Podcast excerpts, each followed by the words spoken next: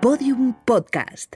Lo mejor está por escuchar. Si hay un hito que mi familia ha recordado en numerosas ocasiones, es el del día que me quemé la mano al enchufar un flexo en casa de mi abuela Melu. Resulta que a una la tenían viendo cine de barrio un buen sábado por la tarde y entre marisoles y paradas el enchufe me explotó en la mano izquierda y me tuvieron que hacer poco más que la prueba del carbono 14 de lo negro que quedó el asunto. Días después de esa mano quemada, de esos dedos que parecían los sables de Eduardo Manos Tijeras, y de 27 pomadas aplicadas cada hora, porque aquello quemaba como el infierno, mi abuela ya se hartó de hacer de enfermera, pobre Tamegua, y me dijo que todo el mundo a la calle a tomar café, que ya está bien, Alma, que ya está bien. Pero como una era pesada desde bien pequeña y la mano izquierda la tenía en llamas, mi abuela, ni corta ni perezosa, cogió un cubo de la playa, de esos para hacer castillos, y me enganchó el asa en el brazo, modo cantimplora, para que yo saliese a la calle con la mano a remojo. Y sí, así me paseé durante días, con la mano, como diríamos en Valencia, sucada a remojo en un cubo de agua, como los garbanzos. Soy la Forte, separado, como la Jurado, la Pantoja y la Rosalía. Y hoy doy a luz el programa en el que hablaremos con Máximo Huerta. Porque las madres son el ser más maravilloso que hay sobre la faz de la tierra y todos tenemos una. Máximo, prepárate, porque hoy queremos saberlo todo sobre tu madre. Otra vez como una tonta mirando por la ventana. ¿Pero qué hace la criatura hasta las 6 de la mañana? Y este cuarto, una leonera, siempre oliéndome a cerrado. Luego, mami, tengo hambre, no me pisen los fregados. Y le digo, cualquier día voy a coger el autobús. Y me dice, cuando quiera, pero apágame la luz. Ay, sino que vaya al podcast de La Forte y que hable. Porque La Forte lo quiere saber todo sobre tu madre. La Forte lo quiere saber todo sobre tu madre. La Forte lo quiere saber todo sobre tu madre. Bueno, Máximo Huerta, siendo los dos de la terreta. Hombre, estamos en casa. Sí, yo me he tomado la licencia de utilizar el término sucar. Sucar, sí. Yo creo que se ha entendido. Se ha entendido sucar, mojar, vamos a ver ahí. Exacto. Pero es más goloso sucar. Sí, para un valenciano, sí. desde luego. Tiene otro sentido. Mojar parece que. Mm, yo no es mojaba la vasto, es vasto. Sí, sí. Oye, ¿tú Mojar es vasto.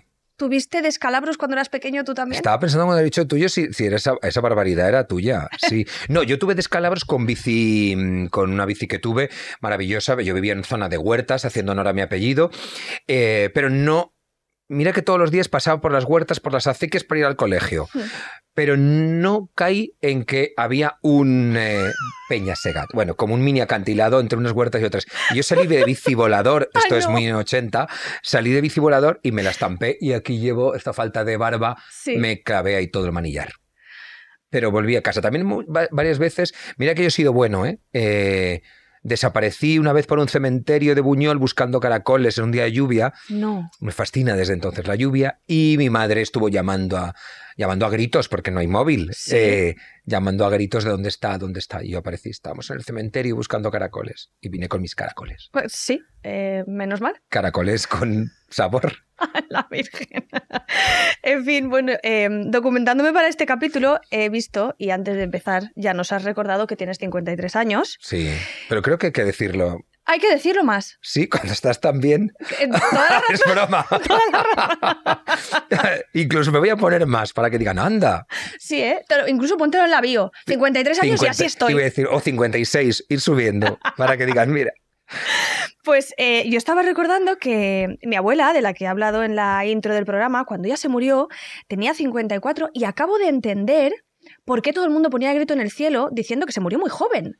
Claro. Porque claro, para mí era mayor, porque era mi abuela, pero claro, ahora veo a gente de 54 años y digo, ostras, eh, te- tú te sientes joven. La, eh, pero que es la, claro, es la actitud. Claro. Pero yo creo que también se sentían jóvenes, ¿eh?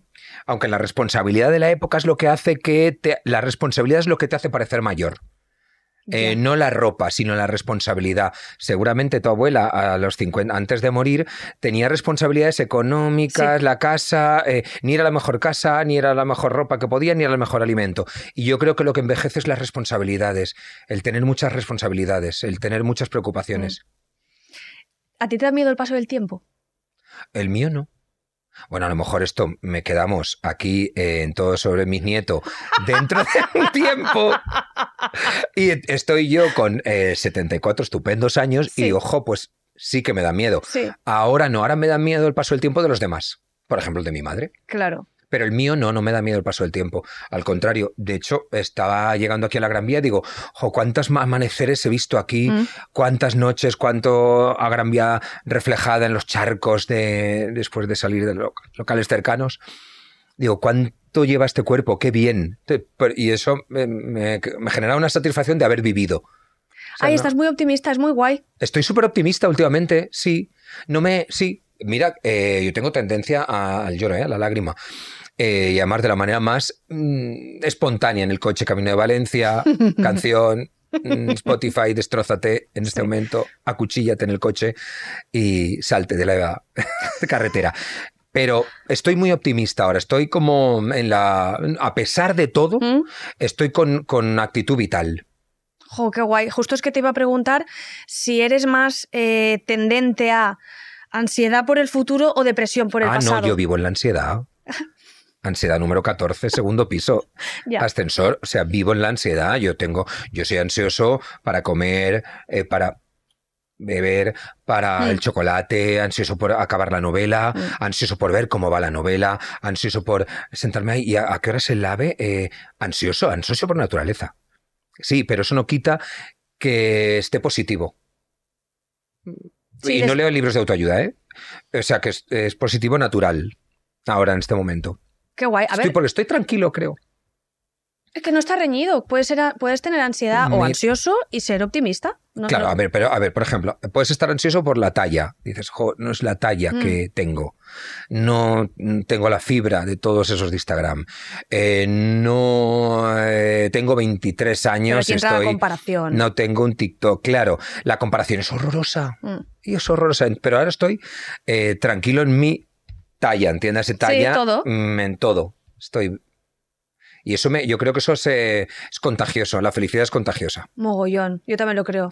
Porque hay amigos plomo y amigos corcho. Sí. De estos que te dicen, ay, Alma, eh, que, ay, ¿sabes qué me ha pasado?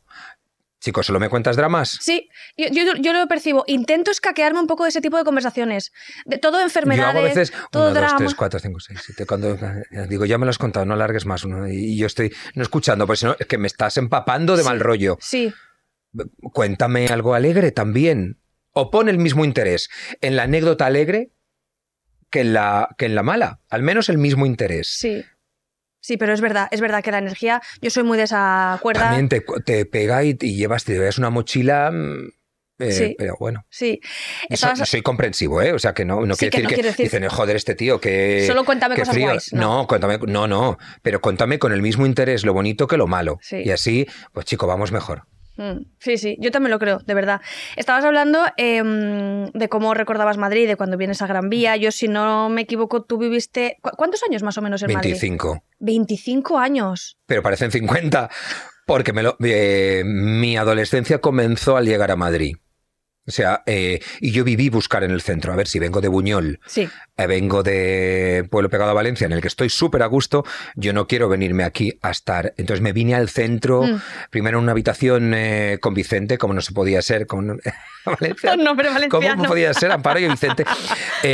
Yo vivía en un. En, presentaba informativos Telecinco Mm. y vivía en, el, en un. No es trastero, en un vestidor antiguo de la casa. Ahí es donde dormía. O sea, mientras presentaba. Sí, compartíamos piso 3. Yo me iba del informativo y yo dormía en el trastero. Me estaba tanto tiempo en la calle. Eh, eh, Súper. Y luego, me, y luego me fui también al centro, eso era por Felipe II. Y luego ya me fui a Malasaña y los 25 años han sido 23 20 años entonces en Malasaña, Malasaña Chamberí, esa Mm, zonita de ahí. mm.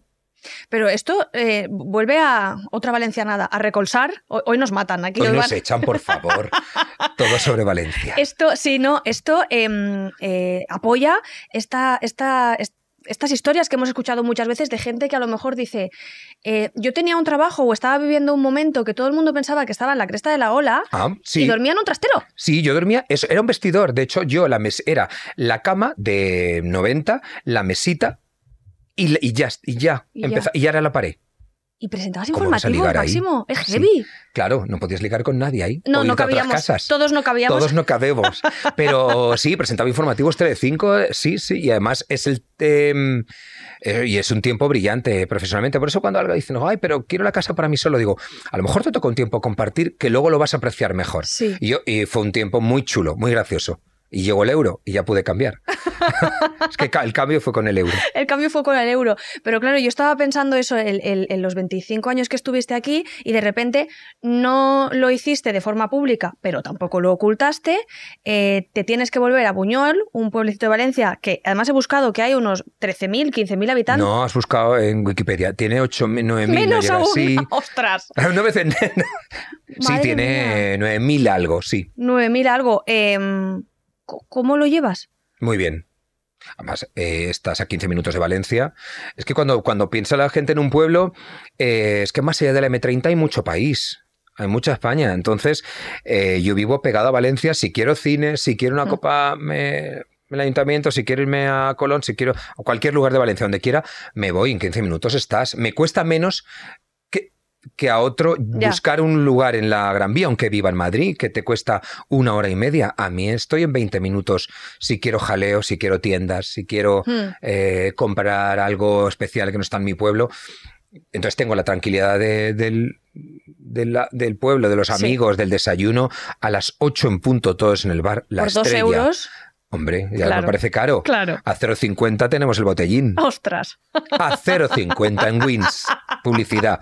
Ahí, entonces, pues tráeme cuatro por dos euros. Claro. Entonces, esa tranquilidad de mm, no me subo a un taxi, no me subo a un autobús, Mm. quedamos eh, ya en el bar eh, en Rosales, que a lo de la librería.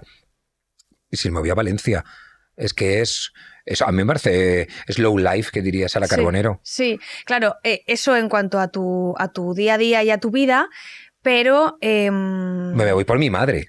ahí quería entrar yo. Me voy por ella, eso sí que es cierto. Me voy por ella porque tiene un cáncer y se rompe, todo coincide. A veces se rompe la cadera, se cae, al romperse la cadera se cae, se golpea en la cabeza, tiene un traumatismo grave en la cabeza, al mismo tiempo tiene cáncer, eh, hay que tratarlo. Entonces yo eh, no tengo hermanos, no tiene marido, no hay familia, no somos una familia eh, Muy grande. Ni, ni grande, ni siquiera los que estamos mm, somos piña. O sea, no, no ha habido... No hay fiestas de Navidad en mi casa. Ah, yo decir. tampoco, O sea, pero eso no pasa nada y se puede decir abiertamente. no pasa nada. eso Vamos a, sí, a quitar estos eh, complejos. Sí. No pasa nada. No cenamos y punto. sí. Y yo No me hacéis voy. pirámides de Ferrero Rocher. No hacemos pirámides. ¿Qué va? Ni siquiera fotos en grupo. No, Ni con no. corbata. Ni con corbata. No, no, no. O sea, cenamos. Y se puede ser feliz y se y puede continuar en la vida. feliz. Pues yo me fui por ella para cuidar y me necesitaba y yo dejé Madrid y me fui para allá. El cambio, lo pienso, eh, fue tan quirúrgico, Mm. tan de hoy para mañana, plap, que no, que no siento... No, no- no hubo que aclimatarse, no hubo nada, me llevé todo para allá y ya está. Y alquilé la casa de Madrid, ya está. Entonces Pero fue que- tan rápido que sí. eso ayuda. O sea, qué resiliencia. Más heavy, ¿no? Y Sí. qué adaptabilidad la tuya. Eh, mucha, mucha. Me, me, me adapto a la casa. En un principio, eh, bueno, y lo que hago es reformar la casa todo lo que puedo. Eh, ya no es tu cama de pequeño. Ya. Eh, ¿Dónde vas con este póster? ¿Dónde vas con estos carteles que hay todavía colgados? ¿Dónde vas con estos libros? Y lo que hago es, en, dos, tres meses, cambiar todo para que me parezca nueva.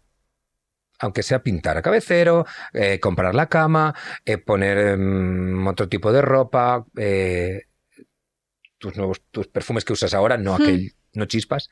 Entonces cambiar la casa y eso me ayuda mucho a que me parezca un entorno nuevo. Porque claro, hay que adaptarse a la madre. ¿Te planteas si lo hubieras hecho de otra manera? Eh, no, porque como no creo en el arrepentimiento mm, y como no creo en volver atrás, como no puedo corregir nada, pues entonces lo hice así, lo hice bien. Porque mm, era como había que hacerlo. Había que hacerlo. A veces hay que hacer igual que cuando rompes con alguien. Es mejor hacerlo rápido todo, Mm. que es más, eh, es más aduana. Pasa, pasa el check-in ya, ala, hazlo, pasa rápido. Entonces yo lo hice muy rápido y, y bien, y, y volví a, oye, a, a renovar el contacto con tus buenos amigos. Bueno, afianzarlo más. Pero es heavy porque si... Vamos, que sí que es heavy, claro. Sí, sí, desde- es yo. una obviedad lo que he dicho, perdona. Em, pero evidentemente eh, tú llegas a una casa que, como nos has contado, intentas que, te parezca al menos lo más... Distinta, sí. Ahí voy. Y tu madre es la primera distinta cuando llegas tú. Pero hombre, porque mi madre no está bien. Pero quiero decirte que creo que ya ni te reconoce. Sí, ha ido, eso ha sido paulatinamente. eh, de hecho, ahora, antes de, antes de entrar contigo, la llamas y dice, ¿cuándo volvéis? Ya. Me habla en plural porque cree que somos dos. Cree que somos dos los que nos vamos de viaje. Hmm. Ayer me preguntó por... mm, dice, estás eh, con la abuela, ¿verdad? Te has ido a Santiago de Compostela con la abuela. ¿Estás con ella? Digo, sí, sí. Mi abuela murió hace 20. ¿Cómo te sientes tú? Pues me he adaptado también, a eso me ha costado más, eso no es eh, nada quirúrgico, me he adaptado poco a poco. Primero intentaba corregirla, que no mamá, que soy yo, que soy. Maxi, eh, que soy el tal, que soy el cual. No... Pero como eso la despistaba más, y también intentaba corregir mamá, que la abuela se murió hace 20 años. Pero como descubría que eso generaba un dolor absoluto en mi madre, de ella se enteraba de la muerte otra vez por primera vez. Para ella moría su madre por primera vez otra vez. Entonces empecé a adaptarme y a ser más. a fingir y a mentir. ¿Dónde está la abuela en misa, mamá? Pero porque no viene a comer. Bueno, pues porque está eh, fuera, que hoy está en Utiel. Nací en Utiel. Hmm, hmm. Entonces eh, me, me he ido acostumbrando a mentir y a, a intentar, esto es lo más difícil, que no me haga daño. Ya, porque es que morirá dos veces tu madre. Una ya la hemos vivido porque, claro, ha Claro. cambiado. Ya, sí, no te reconoce, no sabes cómo te llamas, tengo otro nombre, de vez en cuando me llamo Rafa. Mm, Entonces, ah, para mí eso está siendo lo más duro. Ya. Intento sobrellevarlo con, eh, con resiliencia absoluta.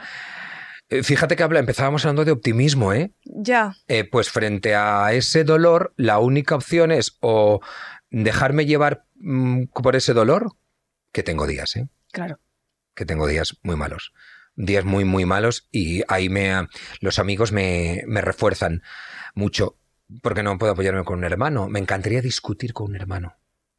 Me encantaría decirle, hijo de puta, quédate tú hoy, que yo me quiero ir al cine. Oye, me quiero ir de vacaciones, quédate tú. Mm, Porque hay mucha gente que me dice, "Buah, pero, pero yo no me llevo bien con mis hermanos, al menos no discute. Digo, es que querría discutir para so- eh, sobrellevar esta carga claro. pero no puedo. Entonces, la opción ha sido, bueno, pues Una red de amigos, eh, supongo. la red de amigos Sí. y hacer y hacer un mm, intentar mentirle a ella, mentirme yo, salir a pasear con mi perra mucho Mm, y, y respirar fuera, que no te vea hundirte nunca, claro, porque no entenderá. porque no entiende por qué te hundes. Claro, claro, Dice, y Maxi, Maxi, ¿por qué no viene? claro. Y tú dices, soy yo. Mira, Nochevieja, cuando brindamos los dos, brindamos es un decir, eh, dijo, dan las campanadas, estamos los dos, y dice, qué pena que no esté Maxi. Uf. Y yo empecé así 2024. Entonces, la abrazas y ya está. Mm, La Sí. abrazo y ya está. Es otra conexión. No está, pero y la- no puedes, ni con la verdad puedes calmarla. Porque la verdad a veces no calma el dolor. La mentira sí. Voy a cambiar un pelín el, el tercio porque también te hemos invitado a todo sobre tu madre para que nos hables de París despertaba tarde, que es la última novela que acaba de salir ahora mismo. Y en ella hablas de cómo las mujeres se liberan del corsé, se deciden salir con sus amigos y, y- y romper las normas un poco del París de 1924. 24. Em, ¿Tú viviste cuando eras más joven, más pequeño, a tu madre más bien encorsetada o la has vivido liberada? No, encorsetada. Solo la veo liberada en las fotos antes de nacer yo. Eh, encorsetada con marido, ¿Mm? libre, guapa, radiante, mm, Lauren Bacal. Eh, de joven. De jóvenes pre- antes, antes, de, antes de Maxi. Mm. AM. And- a- AM es feliz, guapa, radiante, las fotos, simpática, fallera, eh, fallera, ¿eh? Sí, sí. Em, divertida se ven las fotos, coqueta, todo eso se acaba. Entonces esa madre yo no la conozco. Yo no conozco a la madre de las fotos. Me... Algunas cosas que me cuenta eh, y que me ha contado en este tiempo, dice, ay, me, yo me encantaba tomarme un coñac con hielo. Digo, coño, mamá, coñac con hielo. Y, qué, qué fuerte que eres. Así, nos íbamos a la piscina. Entonces ha habido algunos Sí. por algunas pistas entiendo, o yo me he ido a firmar libros y he Sí. estado en Irún, firmando, solamente he ido una vez en mi vida a firmar libros en Irún. La llamo y dice, ¿qué dónde estás en Irún? Esto cuando estaba bien. Y me dice, ay, yo viví allí un tiempo en Biarritz, por allí vamos a Irún. Digo, ¿cuándo has vivido tú en Biarritz? Ah, bueno, bueno, da igual, da igual. Entonces entiendes que hay una, que las madres han sido eh, otra cosa antes de nosotros. Total. Pero vamos, entonces la mía eh, fue... mm, eh, a mí me tuvo a los 33, con lo cual eh, tuvo 33 años, yo creo que divertidos. Mm, Yo hablaba aquí. eh, Con eh, novios, bailes. Es que mi madre se iba a las fiestas de Joselito, ¿eh? Ah, amiga. Es que tú flipa. Es como si era de Justin Bieber en la- de ahora, yo qué sé, o de, dime de ahora, de alguien de, Sí, de sí, la sí, Taylor, ¿no? Eh, el- la estrella del momento, mi madre eh, vivía en las casas cercanas a Utiel, Ut- Sí. Joselito allí, y dice, mi madre siempre dice, hacía unas fiestas allí, iba de todo. Y yo entendiendo Joselito lo que ha sido, digo, madre mía, habría de todo de verdad. De todo, de todo real. Y digo, eh, y entonces mm, digo, esa madre fue una mujer absolutamente feliz. Entonces sí que me la imagino. Vas, a- vas a tener que, que escribir una historia de la, la vida de tu madre que te inventas. Sí, eh, o la que tú o la que tú te crees que han tenido porque o la que crees, o sí. la que imaginas, pero hay que Sí. imaginarse también a las madres eh, jóvenes, independientes, personas. personas, Sí. no madres solamente, Exacto. sino eh, de- con deseo, Sí. eh, con problemas de depilación, con eh, Y con anhelos con profesionales, ambiciones Hombre, que que, no llegaron a... cum- las madres mu- muchas han sido solo madres, Sí. que ya es mucho, Sí, pero a mi madre yo es que le pregunté qué quería ser. Claro, es que no hemos preguntado a veces a muchas madres qué quisieron ser. Y, ni, y, ya las abuelas ya no te digo. no, ya las abuelas... No ya ni, ni se lo hemos preguntado porque no la imaginas con un deseo de ser algo. Eso deberíamos hacerlo. Total, Preguntar total. más. Em, yo te voy a contar que para mí el programa de hoy es muy especial. Lo primero porque estás cerrando la primera temporada de Todo sobre tu madre. Bien. Y lo segundo porque yo creo que tú no lo sabes, pero em, recordando tu trayectoria profesional, tú creo que te incorporaste a la televisión valenciana, Canal Nou, Sí. en 1996-97. Sí, Em, tu primer vídeo, sí, la primera vez que tú entraste en una cabina de edición, sí. ese vídeo lo montó mi madre. No jodas. Carmeta es mi madre. ¿De verdad? Sí. Hostia. Anda, tu madre me ayudó en mi primer vídeo. Ujú. Ostras, qué chulo. Por eso tenía tantas ganas de que Anda. vinieras. Sí. Y además recuerdo perfectamente, porque para mí, mira, piel, qué piel de gallina. Es que recuerdo perfectamente ese momento de nervio, de ilusión absoluta y la ayuda, porque me ayudó. Mm, A ver, no sabes nada. Y, y eso quien te, lo, quien te lo mejora es en tu madre. sí, el Ostras, editor. Sí, sí, sí, sí. Quien te lo mejora es el editor, porque todo depende de él. Ostras, qué Sí, bonito. sí, sí, sí, sí, sí. Ella me lo contaba así, me decía, es que Maxim, Maxim en ese Sí, momento, en ese momento Maxim en la sí, tele en valenciano. entraba en cabinas NG y ella estaba allí para montar eh, y para la, la edición del informativo. Y luego ella también estaba en el roller del pronter. Y sí, sí, no, sí. No me lo puedo creer. Estoy temblando ahora mismo. Sí. Y te voy a contar más. Pero también me llevó el pronter cuando yo eh, presenté informativos, No claro. siempre estaba ella en, en realización, ella estaba más en edición y montaje, en cabinas, pero seguramente Porque sí. no me lo habías dicho. Porque esperaba el momento bueno para que subiera el share. Es que ¿tú una sabes también qué es profesional. es aquel momento para mí con tu madre? Es que es el momento en el que yo empiezo a... mm, entro de cabeza en mi sueño profesional en ese momento, que es... Luego me ha llevado por muchos sitios, pero Hmm. ese es el primer... Esas cabinas que cerrabas la puerta y decías, jo, qué inútil soy y dependo de, Sí, de claro, que es me que en aquel- este vídeo. el, el periodista de hoy. Se lo eh, hace solo. Ahí voy.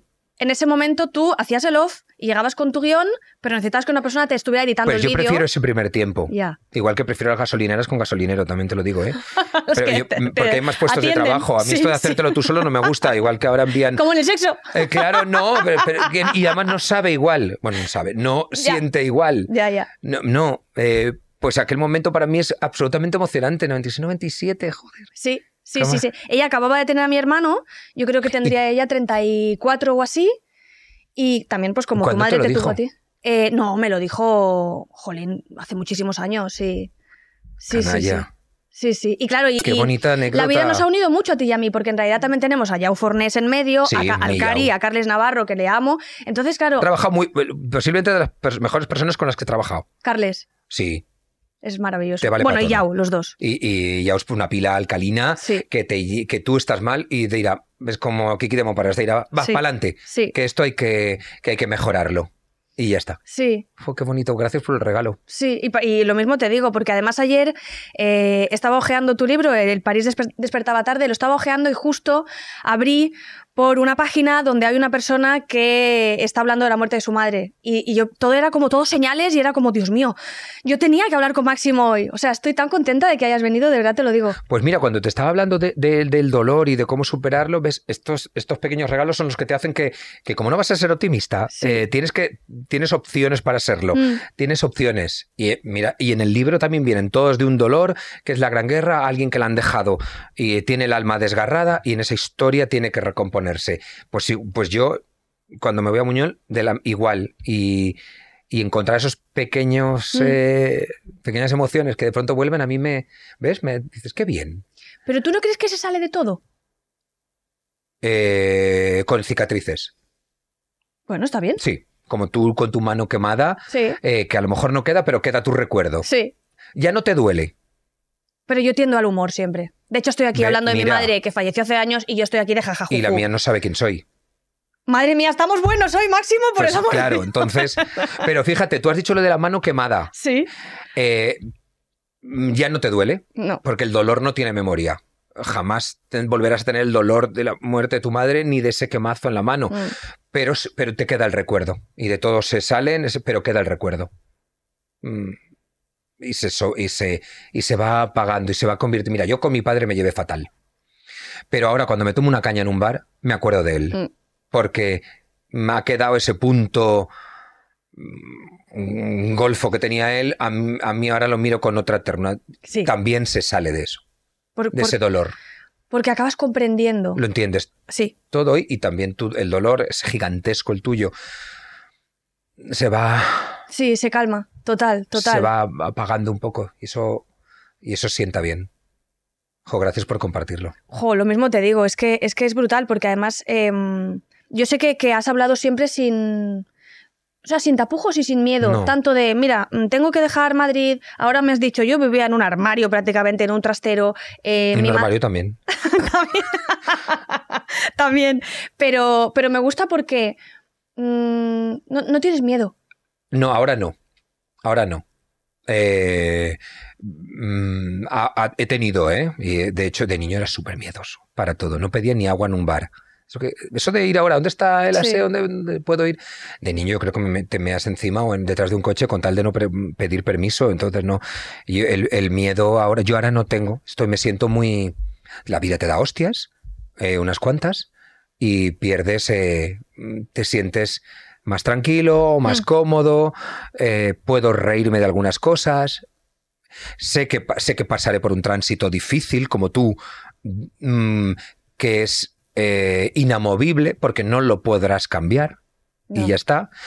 Eh, y, y- y seguramente tendré miedo, una soledad inmensa. Viviana siempre me dice, la soledad que queda después es infinita, pero se va amortiguando. Entonces sé que me quedan tiempos también de, de miedo. Por eso ahora que no, no quiero mirarlos, Claro, claro. no quiero.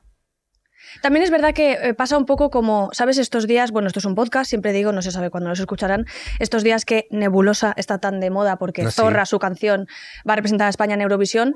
eh, la cantante el otro día entrecomillaron una cita suya que me gustó mucho que decía, mira, es que no tenemos 20 años, es que nos la suda todo. Entonces Sí. ya también llega un Y momento mira que a mí la canción no me gusta, ¿eh? Pero te la su- pero, Pero, pero esas declaraciones, Claro. eh, dije, es que tiene razón, absolutamente. dije, es que me da igual lo que pienses, es que esto es mío, lo he hecho yo. ¿Te ha gustado? Bien, te lo. No, pues también. Efectivamente. Eh, y ya está, punto pelota. O sea, no, mm, no me va a cambiar mi actitud vital. ¿No te gusta que me haya teñido de rubio? Bueno, pues vale, ya está. Eh, me la suda un poco. Entonces, eso no significa que sea despreocupado con las cosas que pasan, ¿eh? Pero que te da una tranquilidad. eh, pasmosa. Sí. Absolutamente, efervescente incluso. Escucha, Máximo, y ya casi, casi para ir terminando, eh, tu madre, cuando ha sabido quién era Máximo y a quién tenía delante, ¿crees que ha estado orgullosa de ti? Sí, mucho, Uy, no me has dejado ni terminar, qué guay. sí, mucho, mucho. Eh, no es de decirme piropos, nunca, no sé, la tuya si te los decía. Uy, mi madre mogollón. Sí, sí, la mía- saco. no, pero a mí le da vergüenza y nunca ha sabido decir ni te quiero, pero dice, oh, es que no me salen. Pero los dice de otra manera. Y, yo sé que ha estado orgullosísima. Mira, cuando vas a salir en, en algún reportaje que te han hecho, o va a salir algo, eh, no se va a saber algo bueno de ti, ella ha llamado a, ha llamado a todos. Ha llamado a todos. O sea, eh, y el móvil al final de ya tanto tocarlo, eh, te aparece en euskera. Y dices que ahora y está en euskera el móvil ahora el, el suyo porque de tocarlo y de llamar y de y fíjate aún así Bueno, aprendiendo idiomas, oye, a estas edades Vamos, está- pues a mí si mi madre acaba hablando euskera, oye, pues muy bien, pues, Pues es más que sabe. ricasco. Pues que casco y gabón. O sea que eh, genial, pero eh, ha sido de las que han estado muy orgullosas de mí. Jo, Muy- qué guay. Sí. Qué guay. Bueno, pues ahora ya sí que para ir terminando te tengo que hacer, aunque sea el último capítulo de la temporada, te voy a hacer las preguntas random de la Forte, Sí. que son la chorrada que a todo el mundo nos hace mucha gracia, pero que al invitado pues, pues que haga lo que pueda. Sal por donde puedas. ¿Qué es lo último que te ha dolido? Hoy el café del desayuno de ayer, como madre mía, me cayó como un to- me cayó como una piedra fatal. Vale. Eso es lo último. No, no, está, está bien. Es que es lo primero que me ha venido a la cabeza. Estaba malísimo, sí. Clarísimo. Bueno, bien. No era en Madrid. No, no. No voy a decir la ciudad porque Bueno, es verdad. que, que No se escuche el podcast cuando Tienes que vender libros en todas las ciudades de España. viva. Te haces una arriba España, sea donde sea. a donde sea yo. Muy bisbal. Estoy en modo bisbal. Vale, siguiente pregunta. ¿Llevas los pies presentables? Sí, siempre. Ay, te imaginaba Ve- así. sí, eh, invierno y verano. De hecho, no hay nada menos erótico que unos pies feos. Ya. A mí me gustan las narices grandes, pero no estamos aquí para hablar de fetiches. Bueno, lo podemos, si quieres un día hablamos de fetiches. Todo sobre tus fetiches. sí. y por último, ¿eres de ducha matutina o ducha nocturna? No, ducha matutina y si estoy eh, muy cansado, la, la nocturna me deja ah, feliz, me tiro a la cama. Sí. Anoche fue ducha nocturna y esta mañana otra vez porque, claro, Tenías que venir aquí bien duchado. Hueles muy bien, eso Eh, hay que claro. decirlo. sí. Pues oye, Máximo, ha sido un placer, de verdad. a mí gracias por el regalo Qué guay. de cerrar temporada, pero sobre todo por lo que me has dicho, Jo, lo mismo te que, digo. que es el inicio de hoy, Total. de lo que llega hoy. Total. Pues hasta aquí todo de la primera temporada de Todo sobre tu madre. Ha sido un placer, de verdad. Gracias por escucharnos, por vernos, por likear, por seguir, por comentar, por todo, porque queremos seguir aquí mucho tiempo y hay muchas madres de las que queremos saber cosas. Así que gracias y hasta la próxima. Todo sobre tu madre, un podcast original de Podium Podcast, presentado y escrito por La Forte. Producción Javi Caminero y Rubén Oyu. Diseño sonoro Nicolás Solís. Realización audiovisual Bea Polo. Maquillaje y peluquería Carlos Moreno. Música original Keru Sánchez. Producción ejecutiva Sergio Barreda, Lourdes Moreno y Eugenio Viñas.